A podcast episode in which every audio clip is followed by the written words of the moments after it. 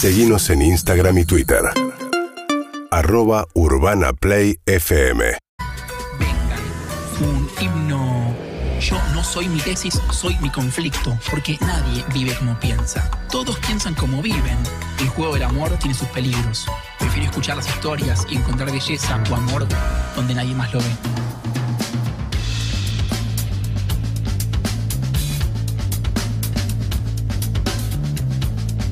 Un placer tenerte, Juan. Hace como dos meses que no nos vemos cara a cara. Que no nos vemos sobrios. Tuvimos siempre comunicados, sí, nos vimos en la fiesta. Sí. También. Pero no, sí, estabas un poquito tocado. Eh, vos también. Un poquito. Un poquito, un poquito, un poquito. Besuqueiro. Es verdad. Bueno, no, y además eh, También. ya habrás hablado, pero tuviste el taller, el viaje a Europa, espectacular todo lo que, Sí. todo lo que pasó. Todo lo que pasó y que todavía no, no termino de caer del todo. Eh, Pero vamos a repetir, porque Mm. si hay tanta gente, hay un público ahí en Europa esperando por un cursito Sí. de teatro, vas a hacer el Eh, año que viene. Así es, vamos a volver con el cuaderno azul en el 2023 seguro. Vamos a ver cuándo, cómo y dónde, pero vamos a volver porque además la pasé bomba y quiero volver. Excelente. ¿Hay tiempo para el ocio en un viaje así, Juan? O, digo, ¿o es necesario inclusive el ocio? Pero es una experiencia que por ahí no experimentaste cuando tenés dos hijos Mm. y de pronto no los tenés que cuidar. El día es eterno. Sí, es Tiene- largo, es largo. Tienes 700 horas. No sabes Wow. qué hacer. Con el laburo, el paseo, el dormir. Es gigante el ejercicio. Sí, obvio, anduve en bicicleta, paseé, saqué fotos, laburé también. Pero eh, eh, tuve. Son días largos. Son días largos, los- los largos donde no estaban los niños y no estaba la radio. Claro. Es otra cosa que me exige bastante tiempo. Entonces estaba, estaba, estaba tranqui, bastante tranquilo. Bueno, y en el camino entre Bob Marley y Johnny Cash, aterrizamos en esta estación. Sí, Sony ayer, eh, por supuesto también le recuerdo a la gente que puede pasar por arroba juan.esclar o arroba el cuaderno.azul a fijarse en los últimos cursos. Tenemos el último curso sincrónico, que si no saben, tenemos cursos que son para que la gente pueda hacer en cualquier horario. Una vez lo hizo una piba que vivía en un buque pesquero. Entonces tenías internet una vez cada cuando pasaba un huracán y ahí le bajaba el ejercicio, lo hacía, lo mandaba. No hace falta conectarse a Zoom, lo haces cuando quieras. Bien, Cher y Sony. Yo arranqué diciendo esta columna es un cago de risa, va a estar bárbara, porque Cher tiene mucha, mucho, mucho track record, tiene eh, grandes figuras y historias graciosas, como por ejemplo la de Gene Simmons, el baterista de Kiss. El baj- el bajista. El bajista, bajista. Lo queremos. Y lo queremos y es muy lindo cómo lo conoce, porque la hija, Chastity, que después va a transicionar y va a llamar Chas, y ahora es eh, activista eh, por los derechos de las personas trans, Chastity en ese momento eh, era muy fan de Kiss y le dice, mamá, conseguime un autógrafo de Gene Simmons, estoy enamorada de él. Era como su ídolo de la, de la juventud. Y la mamá va y le consigue el autógrafo y se lo come a Gene y empiezan a salir. Y tienen una relación bastante larga, eh, de un par de años, eh, muy linda, que termina también de una manera bastante ridícula, porque un día Gene Simmons, imagínate, no, Kiss, maquillaje, Sí, sí, sí. pollito, sangre, muerte, le dice, che, Cher, te quiero comprar algo lindo para tu cumpleaños, para Navidad. Y le dice, anda con mi amiga Diana Ross al shopping, vayan al, al, al Espineto y comprame algo, algo lindo. Y, y bueno, va, Gene Simmons con Diana Ross. Al Espineta, increíble. Sí, muy bueno. Espineto. Espectacular, espectacular. Y, eh, y mm, se enamoran, Gene Simmons y Diana Ross. Ahí. Ahí sobre la calle Pichinche. No te puedo creer, en el hogar obrero seguramente. Y se Pero ponen a salir ahí, pegan onda, y bueno, después Diana Ross y Cher creo que nunca más volvieron a hablar, pero eso fue el final del vínculo. Mirá que cruce, ¿no? También tiene otra historia muy hermosa con Tom Cruise, con quien se había conocido en, el- en el- en la boda de John Penn y Madonna, pero se conocen, qué sé yo, pero pegan onda de verdad el día en que se encuentran en una reunión de disléxicos, porque Cher y Tom Cruise son disléxicos. Muy bueno, muy buen dato. Tenían tiempo de ir a una reunión de disléxicos. Porque era en la Casa Blanca. Los invitó Ronald Reagan. Era una juntada de disléxicos famosos. Para decir, no, bueno, ser disléxico está bien, no pasa nada, como concienticemos sobre ser disléxico. Y nada, están ahí Cher y todos me dicen, che, vos sos disléxico, yo también. Ah, mira vos. Bueno, a coger vamos y se fueron. Eh, y pegaron onda. Eh, Pero vos, qué lindo. y algo muy lindo que dijo ella sobre Tom Cruise es que eh, dice, tuve los mejores amantes del mundo, pero Tom siempre va a estar en el top 5. Mirá. Sí. Mirá. En el Top Gun. Muy bueno. Bien, Tom. Y hablando de Top Gun, Cher también se comió a Val Kilmer. Sí. eh, con quien tuvo una relación también eh, bastante intensa y se pelearon, eh, es- o la razón que da Cher, es que dice los dos éramos machos alfa. Como, nada, ahí todos, ahí nada, todos eran La capitanes. versión más moria, ¿no? De Como- Cher. sí. Sup- O sea, bueno, Igual Gene Simmons también es recontra macho alfa. Bueno, eh, Tom por- Cruise, ¿no? Evidentemente. Y quizás no tanto, no sé.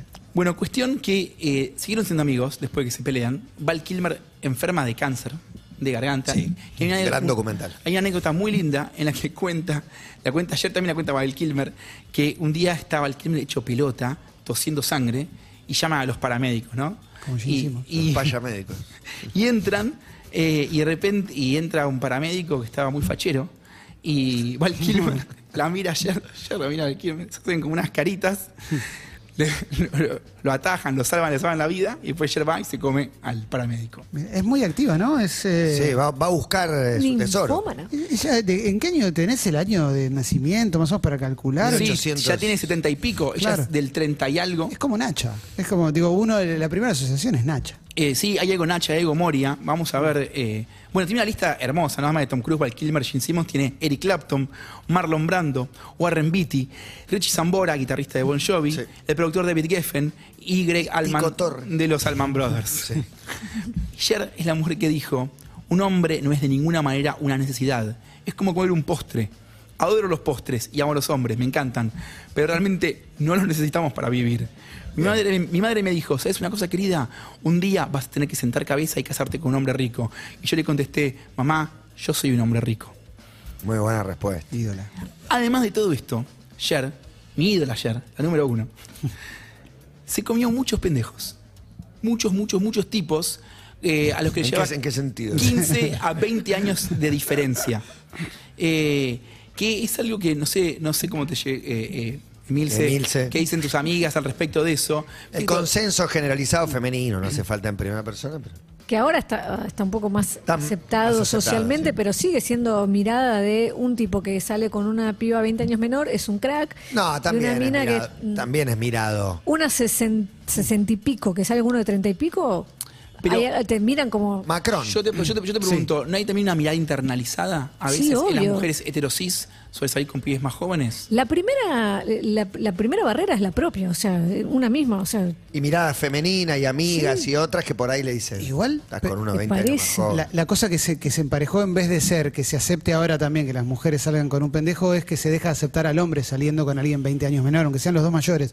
Me parece que el, el Se lo hombre. critica un poco más. Sí, hoy antes era un. Para mí ya no es. Para mí no es un más ídolo, no es como, un ídolo, no, Como no. antes. Me parece que hoy ya Exacto. es como. Este, pero es un viejo verde. O sea, bueno, No, sí. le- está más naturalizado y, y a la vez se nos animamos más a la crítica. Puede ser.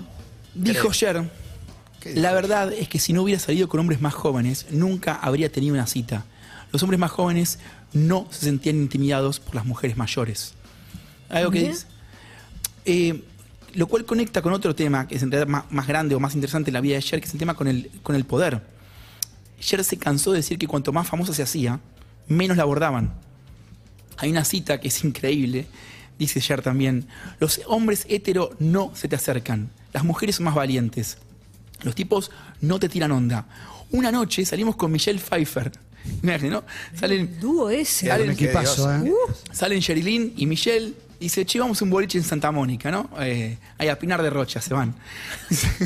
El oeste de Los Ángeles. Estuvimos 40 minutos paradas y nadie nos invitó a bailar. Ni una persona. Al final, un amigo gay vino con su novio y ahí sí bailamos todos.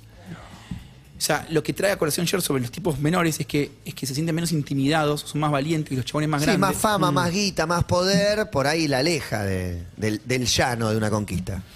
Eh, a mí sí me pareció ¿Qué es muy llamativo que. Yo no la encararía, pienso. los- los- No, yo no las encararía. Es no. imponente, o sea, tenés que ir a jugar. Cher y Michelle Pfeiffer, ponele que no hay tanta diferencia, que ellas son más jóvenes, me, me llevan 10 años, no sé si las encaran. No te sentís con chance, no sé, Pero no entra, sé. entra un famoso al boliche y las minas tipo ya están todas tirando rayos pija, tic, tic, tic. Sí, está y mirando, van mirando. Verdad. y le hacen, hacen todo, el, todo el enrolle y entran, entran dos minas espectaculares, talentosas, están todas así. Mirándose tipo el ombligo. Haciéndose los importantes, ¿viste? Para que Claro, te elija. claro. Sí, no, pero no, porque no que querés, no rebotar, no querés o, o das por perdido el partido. Imaginás que solo con Brad Pitt va a Bueno, pasar claro, algo ahí. te sentiste intimidado.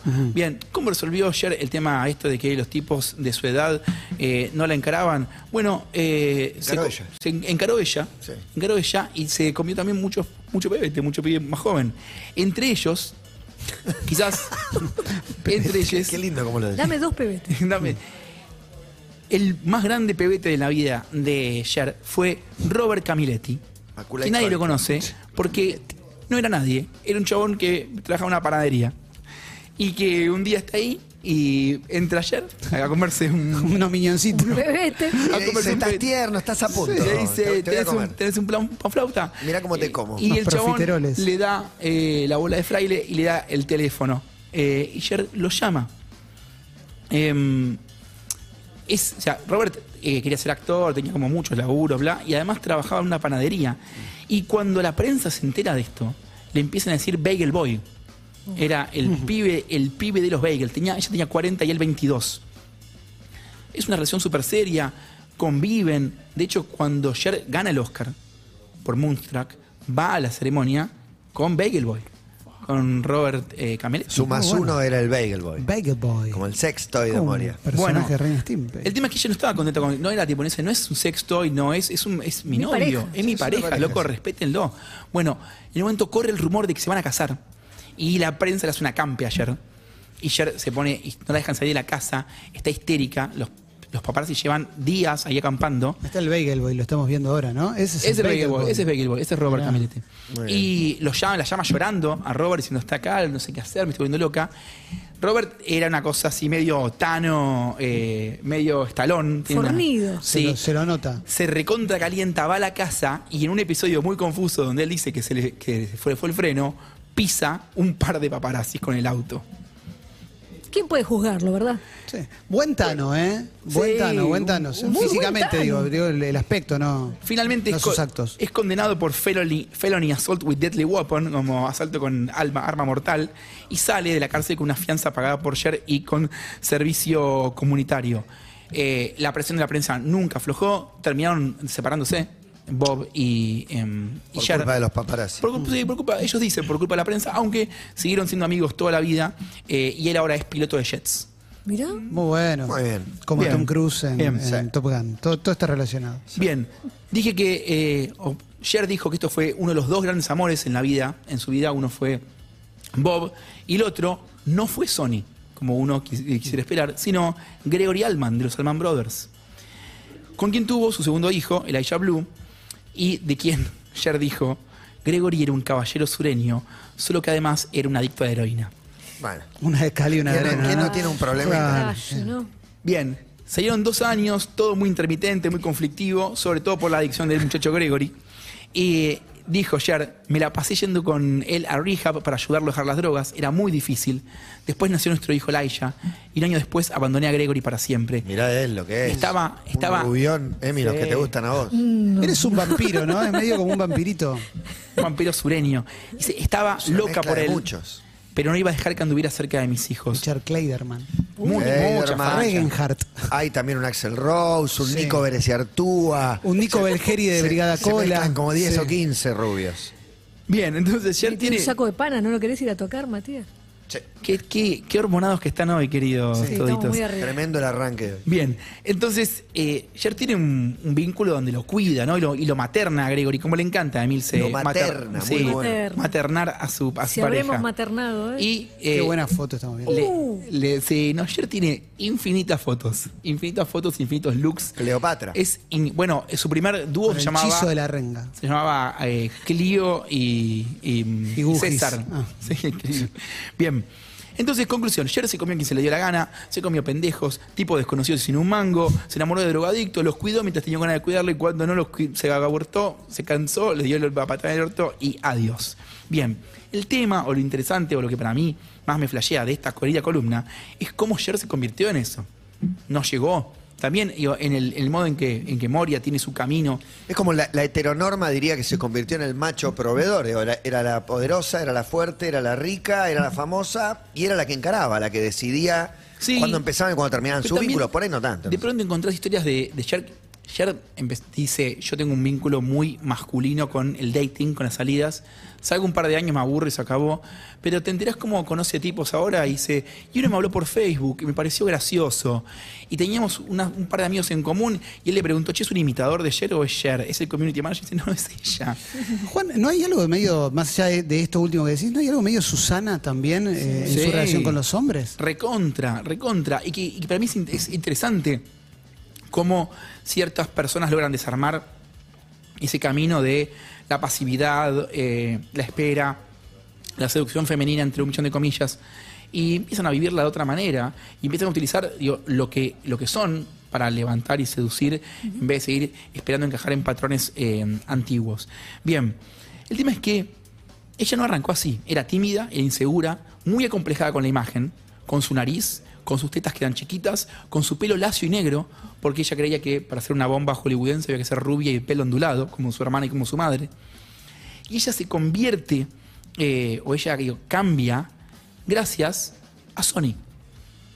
Lo, eh, el camino de transformación que va de esta piba que era mega vergonzosa a todo el perfil que acabo de contar es Sony Bono. Y lo dice ella misma, ella lo acepta.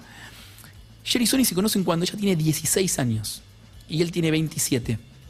Él labura para Phil Spector, ella le miente con la edad o le dijo a la prensa para protegerlo a él que toda la vida mintió con la edad. Se conocen en un bar, qué sé yo, ahí en Los Ángeles, pim pum pam. Y en un momento ella se había ido de la casa de los padres, de la madre, porque el padre era también drogadicto y, un ex convicto y no parecía mucho. Y la amiga, la roommate, se va. Y Sony le dice, vente a vivir conmigo. Sin, tipo, sin compromiso, tranca, como nada romántico.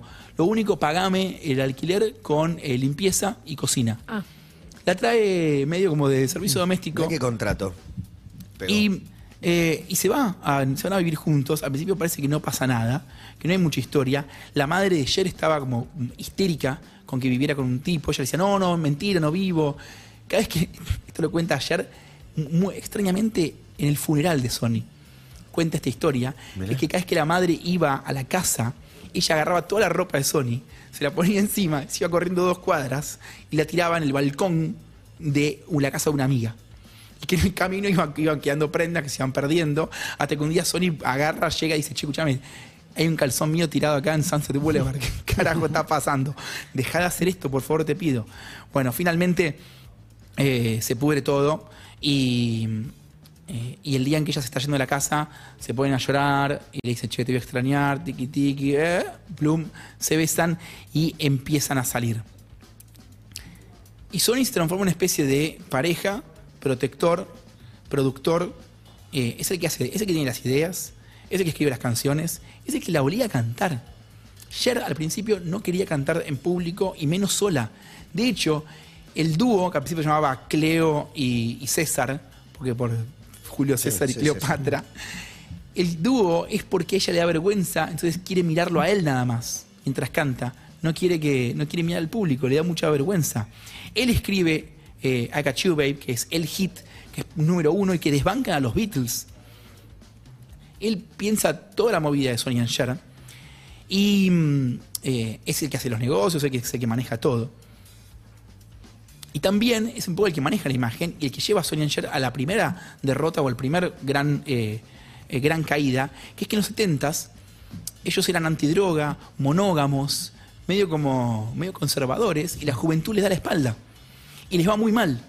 Y es Sony el que dice, ya fue, hagamos un lounge act en un nightclub. Y van a Las Vegas, no al César, van a Las Vegas a, de vuelta, vuelven a Pinar de Rocha, a hacer como una especie de, de comedia, de, de- paso, que consistía en que el público los puteaba, Cher los puteaba al público, Sony trataba de calmarlo y Cher también puteaba a Sony. Y eso empieza a ser gracioso, a la gente le gusta, aparece un productor de NBC, creo, de CBS, ya no me acuerdo, le dice, hagamos un programa de televisión. Y vuelven al estrellato y la vuelven a romper, tienen un programa número uno y es increíble todo. Bien, todo siempre, todo manejado por él. Ella le decía a Sony el primo, o sea, el uno, por Italia, por, el- por, eh, Italia, porque eran italiano. Bien, Este vínculo asimétrico de edad, asimétrico de poder, asimétrico de un millón de cosas, se va pudriendo. Primero, porque Sony la caga con guita. Esto es increíble. Cher no era dueña de sus canciones, ella era una empleada de Cher Enterprises. Muy bueno. Y Cher Enterprises era de Sony. Él era dueño de la empresa donde la mujer laburaba, que tenía el nombre de la mujer. Bien. Ni siquiera era de los dos, era de él. Era de él. Era de él. No, no, no. Cuando, cuando se separan, él se queda con el 95% de los bienes. De hecho, en el juicio de otros divorcio. cinco tenía su madre. Claro, que el era de un abogado, un testaferro, Sí, no sí. saber. Cuando se separan, él manda una, una denuncia, el, no sé, la carta de documento de separación, y ella una denuncia por servitud involuntaria. No. Lo acusa de. Lo acusa de. de ¿Cómo se llama? De tenerla. Reducirlo a, ser- Sí. a servidumbre. Exactamente. Lo loco es que ella de toque lo perdonó, volvieron a estar juntos, no volvieron a estar juntos, volvieron a trabajar juntos. Volvieron a hacer y Cher, el mismo programa de televisión, pero ahora separados. Hay una cosa ¿Ya tóxica ahí. legalmente? Hay una cosa tóxica No. ahí también desde lo, desde lo O todo su éxito, ella no quería perder el éxito que sentía que se lo garantizaba el otro. Lo perdonó, nunca volvieron a ser pareja, nunca jamás volvieron a estar juntos, nunca jamás. De hecho, hay un él después fue político, fue alcalde de Palm Springs y terminó siendo diputado republicano por el estado de Florida. Eh, que también esto lo cuenta Cher en el, en el funeral, en la eulogía, cuando está hablando el discurso final, dice, como un chabón en la mitad de, la edad, de, su vida le pinta ser político y lo logra. Solo Sony lo puede, puede hacer algo así. Eh, sí, había algo medio tóxico, se al principio, pero no había esa adictividad de lo tóxico. Cortaron y nunca más, eh, nunca más se vol- volvieron a estar juntos. Y mm, porque de hecho, hay un momento tremendo que es cuando él vuelve a ser político, o él se lanza a ser político, tiene un reencuentro con David Letterman. Y se juntan y él está todo conmovido y le quiere dar la mano. Y Cher lo mira, Cher es muy graciosa y tiene como un humor muy seco y medio mala onda. Y dice, no siento nada. No siento nada. Eh, y, cuando cantan I Got You, Babe, eh, Sony está llorando, ojos cargados. Y Cher está con el micrófono en la mano diciendo, yo soy Cher, a mí qué carajo me importa todo Estoy esto". laburando. Estoy la- 100% estoy laburando, 100% estoy laburando. Bien, lo que pasó es que... em, ¿Qué pasó? O, o por qué no, no quedó esa cosa de toxicidad? ¿Qué pasó ese vínculo cuando se rompe? Y la respuesta para mí está en el, en el discurso de, de- de la muerte de Sony. Sony muere en un accidente de esquí, los 63. Y ella es la encargada de dar un discurso y todos piensan que también iba a estar en la misma vena, como, no sé, es un ex, lo superé hace un millón de años, no me pasa nada. Chas, el hijo de eh, Sony y de, y de dice, yo pensé que mi mamá me iba a contener a mí. Y cuando se muere Sony, Cher está hecha pelota, está destruida, le tiemblan las piernas, no puede parar de llorar en el escenario, en el, en atril donde está dando el discurso, y está destruida y da el discurso destruida. Y dice, algunos creían que Sony no era muy brillante, pero fue lo inteligente como para tomar una chica introvertida de 16 años y un italiano peticio y zaparrastroso con una voz de mierda y convertirlos en la pareja más querida y exitosa de su generación. Lo que la gente no se da cuenta es que él creó Sony Cher. Y él siempre sabía lo que era correcto para nosotros. Él nos cuidaba, ¿saben? Él siempre sabía lo que había que hacer. Porque leyendo otras entrevistas de, que hacen ayer, uno se da cuenta que Sony fue el papá. Y tuvieron un vínculo padre-hija romántico que duró 13 años eh, y cuando terminó se separaron y esa hija nunca más quiso saber nada con ese padre y lo quiso y lo amó hasta el final de sus días, pero no volvió a tener interés romántico en él. Y el amor es, es así, a veces somos padres, somos hijos, somos amigos, somos hermanos y sobre eso escribí un texto final. Estamos en un bar, dos amigas y yo. Una tiene 30 y nos cuenta que está comiendo un pibe de 24. Muy orgullosa nos muestra la foto. Fachero, buen lomo, con onda, es músico. No va a ningún lado, me dice. La miro sorprendido. Es una criatura, aclara como si fuera obvio. La conozco hace tiempo y sé de varias historias con tipos 6 años más grande, o 12, o 18. Mi amiga sigue. Para coger está bien, pero el otro día le tuve que explicar que si va a una cena tiene que llevar un vino, algo. Yo ya no estoy para maternar a nadie. Abro la boca para dar una opinión que nadie me pidió cuando mi otra amiga dice, vos por lo menos coges. A mí, desde que me hice conocida, los tipos no me encaran. A esta otra amiga la conozco menos, pero la conversación se repite mucho. Casi siempre le digo lo mismo. Encararlos vos. Mi amiga suspira. No sé si por lo que le pasa o porque está cansada de escucharme. Y quizás a una no le gusten los pendejos, quizás la otra no tiene ganas de encarar. Son gustos y ya. Pero no puedo dejar de pensar que detrás de la queja y la imposibilidad suena el murmullo constante de los que amonestan el deseo ajeno. De las voces que suavemente se cuelan en nuestro propio discurso y terminamos adoptando como propias. ¿Cuál es el drama si te querés comer o construir una vida con un pibe que cumplió 18 años y un día? ¿Por qué no ser vos la que seduce, casa y arma la escena? ¿Por qué no sos vos la que levanta con su poder, su talento, su guita y su fama? Puedo escuchar a mi amiga. A los hombres no les gusta eso, los intimida. Y ponele que sí, que a nueve de cada diez tipos la pija se les marchita frente a una mujer con poder. ¿Y el resto qué? ¿No hay tipos excitados con tus logros, seducidos por tu beligerancia? No son la mayoría, pero son muchos. Cógetelos.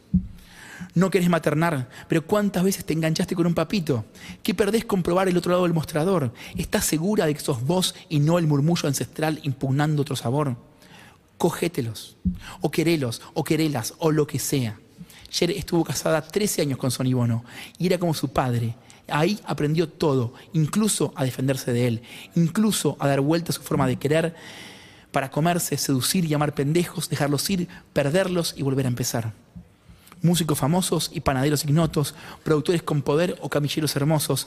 Cuando ayer le preguntaron por su vida sexual, dijo, yo solo respondo entre dos personas, ante mí y ante Dios. Yo no creo en Dios y no rezo, pero si pudiera escuchar el canto de la deidad, la trompeta del ángel, del arcángel que anuncia todo lo que es bueno, bello y verdadero, la voz inmaculada del Ser Supremo, no tengo ninguna duda de que él diría, dale tranquila, cógetelos. Esto fue Cazador Solitario, Sony y Cher, y este es un tema que seguro todos conocen por otras bandas. ¿Cuál? Niels and Pins, Sí. escrita por Sony Mirá. y cantada por primera vez por Cher. Me vuelvo loco. saw him today. I saw his face. It was the face I love. And I knew I had to run away and get down